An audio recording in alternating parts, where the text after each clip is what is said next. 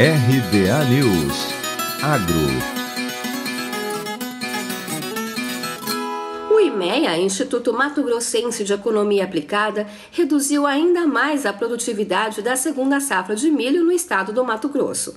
A nova estimativa da entidade é de um rendimento de 93,80 sacas por hectare, a menor em pelo menos quatro anos, segundo a consultoria AgriSource.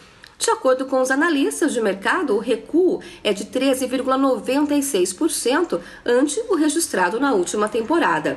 O IMEA divulgou que a baixa produtividade ocorreu porque o volume de chuvas em maio ficou abaixo da média dos últimos anos, o que comprometeu o desenvolvimento do milho em algumas regiões do estado. Esse menor rendimento refletiu na queda da produção do cereal, ficando em 32 milhões de toneladas.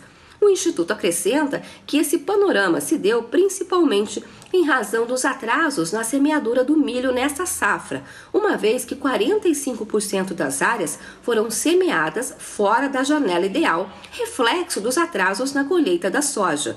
Por fim, com o avanço da colheita nos próximos meses, será possível mensurar os reais impactos do déficit hídrico na produtividade do cereal em cada região do Mato Grosso. Seguindo o mercado internacional, o IMEA aponta que o indicador IMEA-MT apresentou queda de 0,85% em relação à semana passada. Assim, o preço médio do milho disponível chegou a semana cotado a R$ 75,09 a saca de 60 quilos. A melhora nas condições de cultivo do milho norte-americano pressionou os preços do grão para baixo na Bolsa de Chicago. De Campinas, Luciane Yuri.